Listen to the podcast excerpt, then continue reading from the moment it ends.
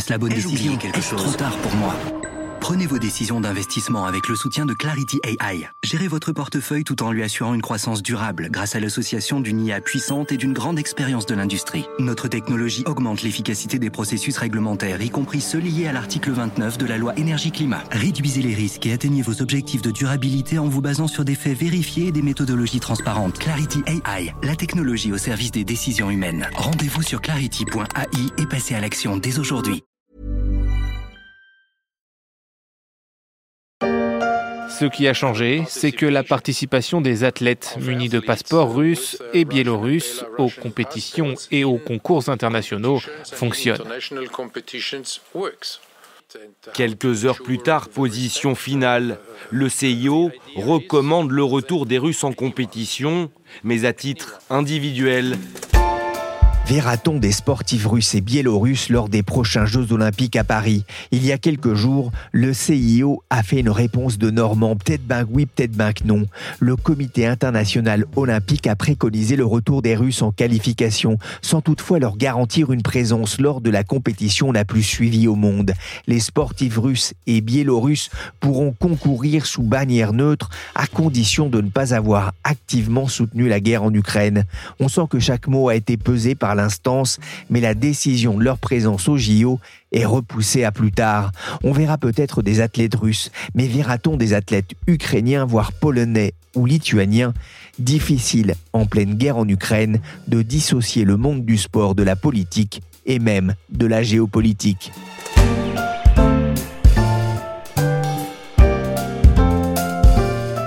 Je suis Pierrick Fay, vous écoutez La Story, le podcast d'actualité de la rédaction des Échos, un podcast à retrouver sur toutes les applications de téléchargement et de streaming. Abonnez-vous pour ne manquer aucun épisode et notamment toutes nos émissions autour de la guerre en Ukraine.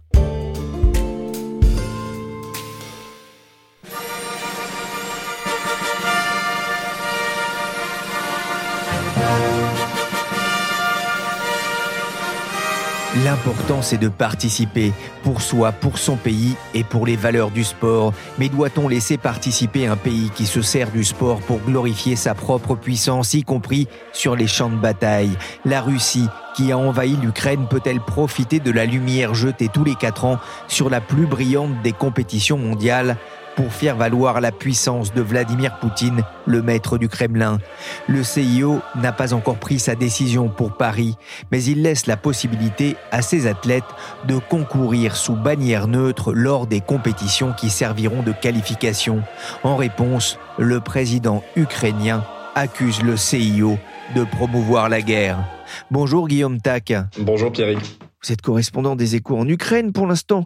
Les JO semblent loin compte tenu des combats qui endeuillent encore chaque jour la population ukrainienne, mais les Jeux sont déjà dans les esprits des dirigeants locaux? Effectivement, ils le sont, mais, pas nécessairement pour des bonnes raisons. C'est pas pour se réjouir de la participation des athlètes ukrainiens, mais plutôt pour s'opposer à la possibilité que les athlètes russes et bélarusses soient autorisés à participer aux compétitions. Le gouvernement de Volodymyr Zelensky a pris position à plusieurs reprises justement pour s'opposer à cette participation. Le président ukrainien lui-même, je crois, en janvier, avait appelé à ne pas laisser les athlètes participer parce qu'il estimait, et c'est un point de vue partagé par l'essentiel de la population ici, que le sport et la politique sont indissociables, particulièrement en Russie où beaucoup des athlètes qui participent aux Jeux olympiques sont des athlètes euh, militaires et qu'en fonction de leurs résultats, ils sont souvent décorés par l'armée russe pour leurs performances. Dès lors, les JO sont bien sûr dans l'esprit des dirigeants, mais pas nécessairement pour les bonnes raisons.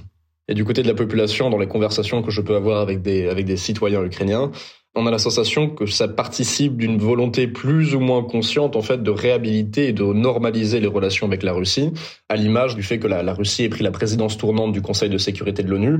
Alors évidemment, ces deux événements ne sont évidemment pas liés, à mon sens, et la présidence tournante, malheureusement, c'est la façon dont fonctionne l'ONU. Mais dans l'esprit des, des, citoyens ukrainiens qui sont bombardés et qui euh, chaque jour et qui perdent des proches, qui perdent des amis, qui perdent des connaissances au combat, euh, c'est très difficile de, de, ne pas faire un lien entre ces deux événements et de ne pas avoir la sensation, en fait, d'une manière ou d'une autre, d'être abandonné ou d'être mis au second plan de la communauté internationale, justement pour normaliser ses relations avec la Russie. À tort ou à raison, mais c'est sûr que ça crée beaucoup de, frustration, de colère. On a la sensation qu'effectivement, c'est une, banderie de plus, en fait, dans le flanc de l'Ukraine. Guillaume, des athlètes ukrainiens, mais aussi polonais et baltes, menacent de boycotter les qualifications au JO. Hein. C'est le cas par exemple pour l'escrime, qui a réintroduit sans attendre ses compétiteurs russes et biélorusses dans les compétitions. Cette fédération dont l'ancien président Alisher Ousmanov est, un proche de Poutine. Oui, c'est vrai, effectivement. Euh, l'escrime, ça a été l'une des premières. Alors en fait, le, fait que le, le CIO a laissé aux différentes fédérations la liberté ou non de réintégrer ces athlètes. Donc dès lors, c'est difficile de déterminer, et on ne peut que supputer sur le fait que cette proximité de l'ancien président avec Poutine ait pu jouer sur cette décision de la fédération. En revanche, ce qui est sûr, c'est qu'elle a dérangé beaucoup de gens. Je crois qu'il y a 300 escrimeurs qui ont signé justement une lettre ouverte, et pas uniquement évidemment des escrimeurs ukrainiens, pour demander que les athlètes ne soient pas réintégrés, ne soient pas autorisés à participer aux qualifications. C'est surtout le, timing fait qu'en fait, on sent que c'est un peu le dernier moment qui était possible pour la fédération pour permettre aux escrimeurs russes de se qualifier. Donc évidemment, ça a énervé pas mal d'athlètes. Le problème, c'est que on a la sensation que le CIO s'est aussi un peu défaussé de ses responsabilités en la rejetant justement sur les différentes fédérations. Donc certaines, euh, je crois que c'est l'équitation, a déjà fait savoir qu'il ne se réintégrerait pas les athlètes russes, mais d'autres sont en train de le, de le, considérer justement. Et c'est là où en fait il y a des, des, efforts entre guillemets diplomatiques ces derniers temps, notamment de Vadim Goudside, le ministre des Sports, qui s'est entretenu il y a quelques jours ou quelques semaines de ça avec des représentants de la fédération, si je ne m'abuse, de tir sportif notamment, de pentathlon et d'escalade pour les, inciter justement à ne pas réintégrer les athlètes. Donc euh, l'escrime c'en est une, mais en fait cette espèce de combat diplomatique est mené au sein de différentes fédérations en ce moment. C'est un combat que les dirigeants ukrainiens prennent évidemment très à cœur, parce que c'est toujours difficile, voire impossible à mon sens, de dissocier le politique du sportif, et particulièrement dans le contexte aussi grave d'une guerre d'agression menée par la Russie depuis le 24 février contre son voisin ukrainien.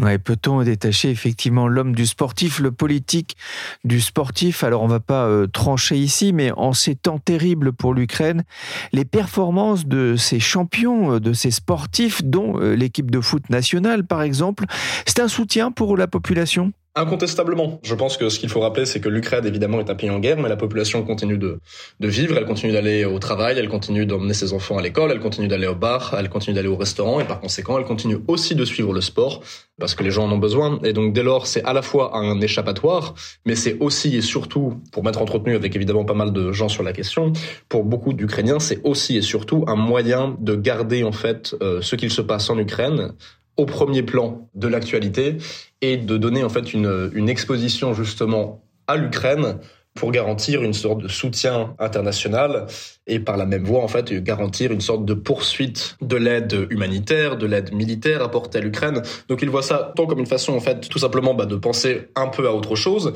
aussi bah, de raffermir l'esprit et la cohésion nationale puisqu'on sait que c'est très important euh, quel que soit le pays. Hein. On sait que c'est toujours des moments d'unité et de rassemblement lorsqu'il y a la, ferveur sportive, mais c'est aussi et surtout une façon de s'assurer qu'on parle encore de l'Ukraine puisque lorsque les athlètes ukrainiens rentrent sur le terrain, ils ont conscience que ce n'est pas juste du sport. Ils ont vraiment tout un pays qui pousse derrière eux et la population on a conscience aussi. On va dire un mot hein, du maire de Kiev, ancien boxeur, champion du monde de boxe. Il s'appelle Vitaly Klitschko et il a appelé récemment les athlètes russes à dire stop à la guerre. Ils doivent s'opposer à la guerre de Poutine avant de pouvoir envisager de participer au JO de Paris 2024. C'est ce qu'il a déclaré récemment lors de la visite d'Anne Hidalgo, la maire de Paris, à Kiev. En tant que sportif et ancien sportif, il y a des principes qui sont clairs. Si vous ne respectez pas les règles, vous êtes disqualifié. C'est la même chose avec les Russes, ils tuent des civils et ils doivent payer pour ça.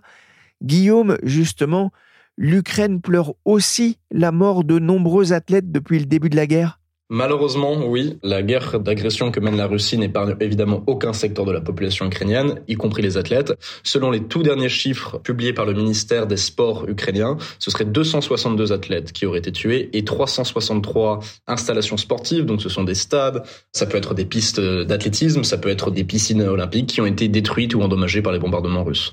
Donc toute l'Ukraine est exposée à la destruction par les forces armées russes et ça n'épargne évidemment pas ses sportifs et ses installations sportives. Dans ce contexte-là, on a du mal à imaginer que le CIO puisse décemment demander à la population ukrainienne et au gouvernement ukrainien de dissocier le politique et le sportif quand les athlètes ukrainiens meurent soit au combat, euh, soit dans les bombardements.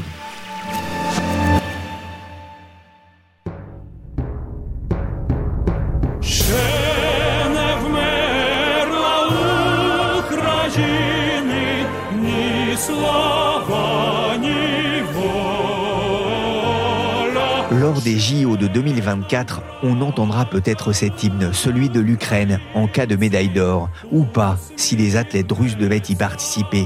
Mais on n'entendra pas l'hymne russe, car si ces athlètes devaient être autorisés à y participer, ce serait encore sous bannière neutre. Mais cela ferait-il une grande différence pour le maître de Moscou, grand amateur de sport, le sport un outil au service de son projet géopolitique? Pour en parler, j'ai invité dans la story Lucas Aubin. Il est directeur de recherche à l'IRIS et auteur de plusieurs livres dont Géopolitique de la Russie et l'Atlas géopolitique du sport. Bonjour Lucas Aubin. Bonjour. D'abord, qu'avez-vous pensé de cette décision du CIO de réintroduire les sportifs russes et biélorusses sous bannière neutre? Alors, ce qui est intéressant, c'est qu'ils ont décidé de les réintroduire tout en disant que pour les JO de Paris 2024, la décision définitive n'était pas encore prise. Donc, c'est-à-dire qu'on est sur une demi-décision, le CIO, dans une certaine mesure, gagne du temps. C'est-à-dire qu'en clair, il se laisse encore un an potentiellement pour pouvoir prendre une décision finale pour les JO, mais néanmoins, il fait un retour en arrière par rapport à ce qui s'était passé auparavant, à savoir que le 24 février 2022, il avait décidé, le CIO, de demander à toutes les fédérations internationales du sport d'exclure les athlètes russes et bélarusses. Là, il revient en arrière et il dit finalement, cette porte que nous avions ouverte, on la referme. Une décision prise hein, au lendemain, effectivement, de l'invasion de l'Ukraine par la Russie. Le CIO, est-ce qu'il ne prend pas le risque, avec cette demi-décision, de voir de nombreux pays boycotter la présence de, ces sportifs russes, à l'image de ce qui pourrait se passer, par exemple, pour les compétitions euh, d'escrime La Pologne, par exemple, qui menace d'annuler euh, la compétition de qualification là pour les JO 2024. Oui, mais ce qui va se passer, c'est que, en fait, au cas par cas, euh, pour chaque sport, on va voir émerger probablement des, des conflits plus ou moins important. En fait, ça va vraiment dépendre d'où se tient telle compétition, de quel euh, pays contrôle potentiellement telle fédération. Hein. On sait que pour la fédération d'escrime, par exemple, c'était un oligarque russe très puissant qui tenait justement euh, la fédération d'escrime. Donc, ça va vraiment dépendre de ça au cas par cas. Et le CIO, effectivement, s'expose du coup à un imbroglio pas possible qui va probablement durer pendant plusieurs mois, au moins jusqu'à l'été, voire jusqu'au JO de Paris 2024. Le boycott des JO, c'est un événement rare mais euh, symbolique? Alors, c'est un événement qui est devenu très rare depuis la fin de la guerre froide, en fait, depuis la chute de l'URSS. C'est-à-dire qu'avant, euh, durant l'époque soviétique, hein, euh, entre 1945 euh, et 1991, on a eu trois boycotts majeurs. En fait, c'était quelque chose d'assez courant. On a eu le boycott de 1976, le boycott de 1980 et le boycott de 1984. À chaque fois, on a eu plusieurs dizaines de nations qui ont fait valoir leurs intérêts en disant nous n'irons pas à, tel événement sportif, en l'occurrence des Jeux Olympiques. Depuis 91, le sport a pris une importance tellement grande d'un point de vue économique, d'un point de vue médiatique, à l'échelle internationale et aussi d'un point de vue politique, qu'aujourd'hui les États finalement ne boycottent plus réellement. Ils font ce qu'on appelle des demi-boycotts, c'est-à-dire qu'ils envoient leurs athlètes, mais par contre ils n'envoient pas euh, leurs responsables diplomatiques, politiques, etc. En revanche, ce qu'on voit apparaître là pour les JO de Paris 2024, c'est que la menace du boycott de la part de l'Ukraine, si jamais les athlètes russes et bélarusses sont présents, elle semble cette menace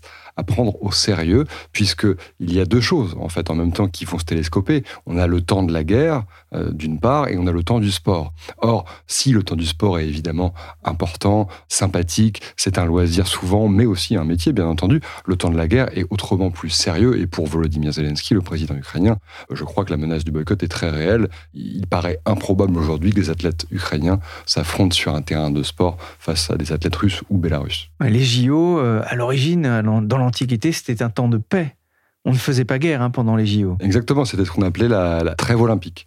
Évidemment, euh, le CIO aimerait bien hein, réinstaurer aujourd'hui cette trêve olympique qui date de l'Antiquité, mais ça paraît hautement euh, utopique finalement quand on regarde le fait que justement aujourd'hui énormément de pays sont en guerre. Alors ce sont souvent pas forcément des conflits aussi impressionnants entre guillemets évidemment que le conflit entre la Russie et l'Ukraine qu'on voit actuellement, mais euh, énormément de pays font la guerre, ne s'arrêtent pas évidemment le temps de, de l'événement. Pourtant, on pourrait tout à fait imaginer effectivement que le CIO fasse passer un jour une loi hein, dans sa charte olympique en disant tous les pays en guerre euh, ne pourront pas participer à l'événement. Mais j'ai bien peur qu'il ne resterait plus grand monde, malheureusement. Il y a aussi eu des, précédents d'exclusion de pays des Jeux Olympiques? Il y en a eu peu, euh, mais il y en a eu, effectivement. On sait par exemple que euh, au lendemain de la Première Guerre mondiale de 1918, au JO de 1924 à Paris, déjà, donc il y a 100 ans exactement, l'Allemagne avait été exclue justement puisqu'elle avait perdu la Première Guerre mondiale.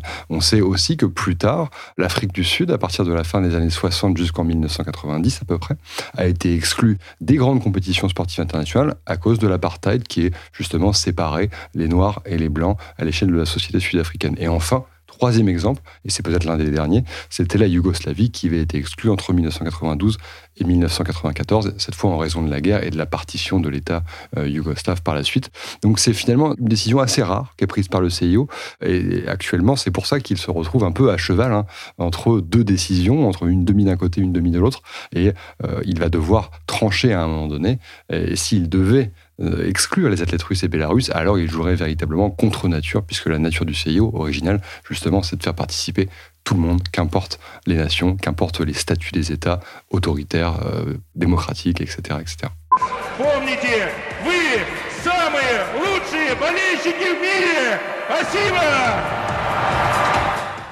C'était en 2019, Vladimir Poutine dispute un match de hockey des vétérans des vieilles crosses, comme on dit. Il a marqué 8 buts. Alors c'est vrai que j'aurais pas aimé être à la place du gardien de but qui aurait arrêté le puck de Poutine, hein, le palais.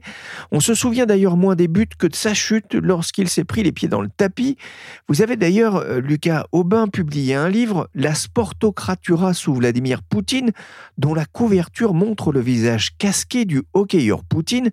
Que représente le sport pour lui? Le sport pour Vladimir Poutine, c'est quelque chose d'évidemment très important. C'est-à-dire qu'il est, il est arrivé au pouvoir fin 99 euh, en Russie et au lendemain de son élection, c'était sa première décision, il a fait venir son entraîneur de judo au Kremlin. Donc vous imaginez, Vladimir Poutine, ça fait 23 ans qu'il est au pouvoir quasiment, il a été Premier ministre à un moment donné, c'est sa première décision symbolique, c'est de faire venir son entraîneur de, judo historique, qui l'aurait, alors c'est selon sa propre légende, sorti des rues malfamées de Leningrad, l'ancienne Saint-Pétersbourg, quand il était enfant, etc. Et ça montre bien que pour lui, il y a un rapport que vraiment euh, quasi charnel en fait au sport, c'est-à-dire qu'il l'a utilisé d'un point de vue personnel, donc il se met en scène régulièrement, on le voit faire du hockey, Poutine faire du football, Poutine faire de l'équitation, Poutine faire de la musculation. Bref, j'avais calculé euh, dans mes travaux qu'il avait performé dans à peu près 20 sports différents depuis son arrivée au pouvoir fin 99. Donc c'est dire. Mais au-delà de ça, parce que ça c'est symbolique évidemment, c'est le culte de la personnalité, c'est assez classique. Au-delà de ça, il a construit un système politico-économico-sportif, donc la sportocratura justement, cette nomenclatura par le sport qui utilise en fait les oligarques, euh, les hommes et les femmes politiques, les anciens athlètes de haut niveau pour justement mettre en place une machinerie politico-économico-sportive qui fonctionne, qui permet d'une part de contrôler la population russe et de faire un lien entre patriotisme, Vladimir Poutine et sport, et d'autre part de faire rayonner la Russie à l'international. Et évidemment, c'est un demi-échec puisque l'affaire de dopage et la guerre ont réduit à néant ces efforts de rayonnement en réalité. La nature a été domptée. Des pistes de ski dessinées, des routes goudronnées, des remontées mécaniques installées. Bienvenue dans les Jeux de la démesure. Le rayonnement par le sport, on se souvient notamment des JO de Sochi en 2014, une ville entière sortie de terre en moins de deux ans pour transformer une station balnéaire en station de sport d'hiver. On parlait alors de, de démesure. Oui, complètement, de démesure. C'est encore, hein, d'ailleurs, les JO d'hiver les plus chers euh, de l'histoire. Hein. On parle de à peu près 40 euh, milliards d'euros dépensés. Alors, c'est évidemment difficile de connaître les, chiffres réels, puisque beaucoup d'oligarques ont mis la main à la poche de leur côté, etc. Donc, c'est toujours les, jeux les plus chers de, de l'histoire.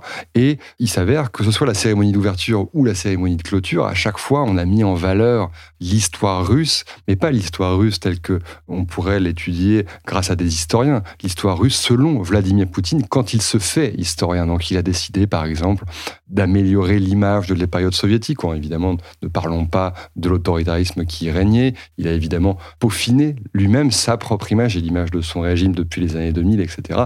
Bref, c'est une reconstruction du narratif de sa propre Russie telle qu'il la conçoit sous ses yeux finalement.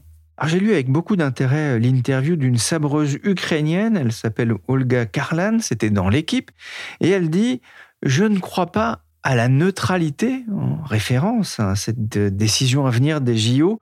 Le sport, c'est aussi un outil de puissance pour euh, Vladimir Poutine? Le sport depuis l'Union soviétique, et d'ailleurs l'Ukraine et la Russie ont ça en commun, qu'ils ont le même, à l'origine le même système en fait sportif, puisque c'était celui de l'Union soviétique. Mais aujourd'hui, on voit bien que les deux pays ont pris deux directions diamétralement différentes, et c'est pour ça que cette athlète ukrainienne, elle sait de quoi elle parle. C'est-à-dire qu'à l'époque soviétique, le sport était un instrument de puissance, un instrument de pouvoir. Vladimir Poutine, c'est un enfant de l'Union soviétique. Il a grandi à Leningrad, il a fait ses classes sportives grâce à l'école soviétique du sport, école soviétique du sport qu'il cherche à reconstruire aujourd'hui en Russie, adaptée évidemment au capitalisme, à l'économie de marché, etc. Bien entendu, ça n'est pas la même époque. Néanmoins, les idées de puissance sont les mêmes et l'idée même de neutralité dans le sport n'existe pas et pas uniquement en Russie. En réalité, hein, du côté ukrainien aussi, on utilise le sport pour faire valoir ses intérêts politiques, bien sûr.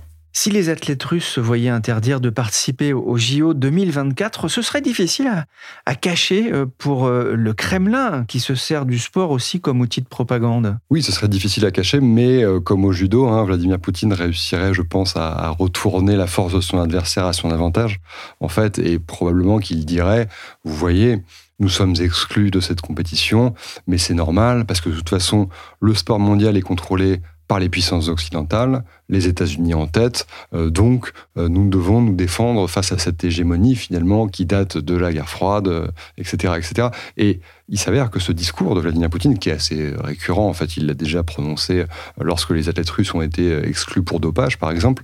Ce discours, en fait, il ne fonctionne pas trop en Occident, mais il fonctionne beaucoup dans le monde non occidental.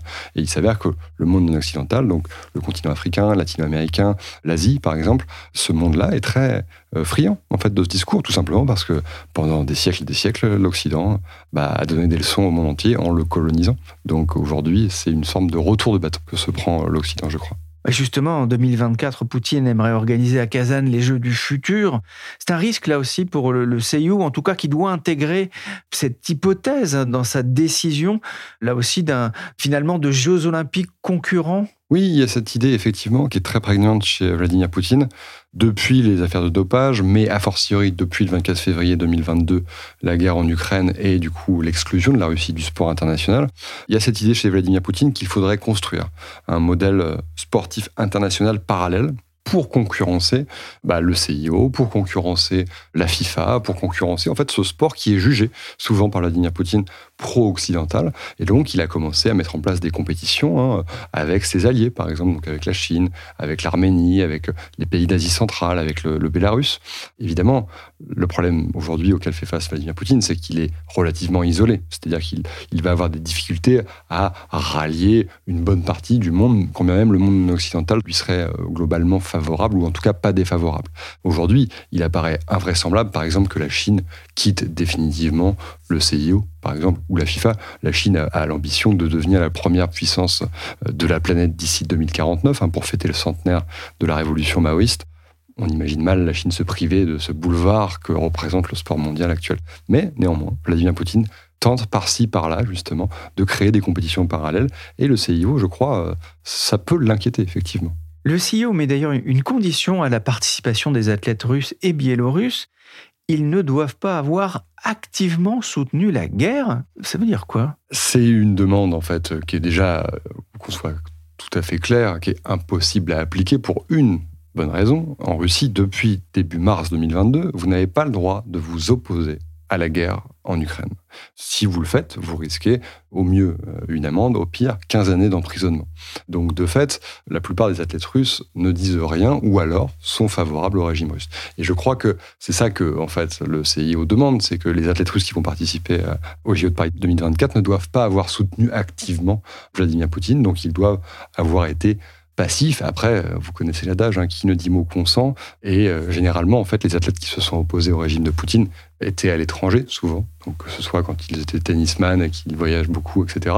Ou tout simplement parce qu'ils jouaient pour un club euh, à l'autre bout de la planète. Mais les autres athlètes russes, eux, en revanche, ne se sont pas opposés à cette opération spéciale. C'est pourquoi le CIO a adapté la devise olympique à notre époque. Plus vite, plus haut, plus fort, ensemble. Ce sentiment d'unité, c'est la lumière au bout du tunnel obscur de cette pandémie. Thomas Bach, président du CIO en 2021 lors de l'ouverture des JO de Tokyo avec un an de retard en raison du Covid. 2024, ce sera Paris, la lumière après la pandémie, mais une lumière tamisée par la guerre en Ukraine. Le CIO est embarrassé, mais la position de la France qui va accueillir les Jeux sera particulièrement scrutée. Oui, on sait que euh, pour le moment, Emmanuel Macron, un peu comme le CIO d'ailleurs, hein, Emmanuel Macron euh, gagne du temps. Pour le moment, il pas, il ne s'est pas du tout prononcé définitivement sur la question. On sait que Anne Hidalgo la maire de Paris, elle, s'est prononcée sur la question, a dit qu'elle ne souhaitait pas que les athlètes russes et bélarusses participent à l'événement. Néanmoins, ce n'est pas elle qui décide, ni Emmanuel Macron. D'ailleurs, néanmoins, si jamais le président de la République française venait à dire qu'il ne souhaitait pas la venue des athlètes russes et bélarusses, nul doute que le CIO en prendrait compte. Pour le moment, mon intuition, c'est que Emmanuel Macron attend de voir ce qui va se passer d'une part sur le terrain militaire, en Ukraine, parce que dans le cas, par exemple, où l'armée ukrainienne reprend énormément de terrain, la situation serait peut-être plus favorable à une réintégration des athlètes russes. Dans le cas où l'armée russe, à l'inverse, reprendrait du terrain, Là, évidemment, ce serait peut-être beaucoup plus facile de les exclure, en fait, les athlètes. Donc, je crois qu'il cherche à gagner du temps, attendre de voir aussi ce que le CIO va dire, et ensuite, il fera probablement du lobbying dans telle ou telle direction. Ça paraît, dans tous les cas, très difficile d'imaginer les JO de Paris 2024 sans les athlètes ukrainiens, quand on voit notamment que Emmanuel Macron soutient l'Ukraine, et ce, depuis le 24 février 2022, et même avant. On imagine mal, évidemment, les JO de Paris dans ce contexte sans les athlètes ukrainiens. Si je vous dis, comme l'histoire l'a montré, les précédents boycotts n'ont pas atteint leurs objectifs politiques et n'ont servi qu'à punir les sportifs. Vous savez qui a dit ça, j'imagine? Ah, dites-moi. C'est Thomas Bach, euh, qui est le président du CIO, qui lui avait été privé des Jeux de 1980 par le, boycott de Berlin. Eh oui, bah, c'est comme quoi l'histoire ne se répète pas, elle bégaye.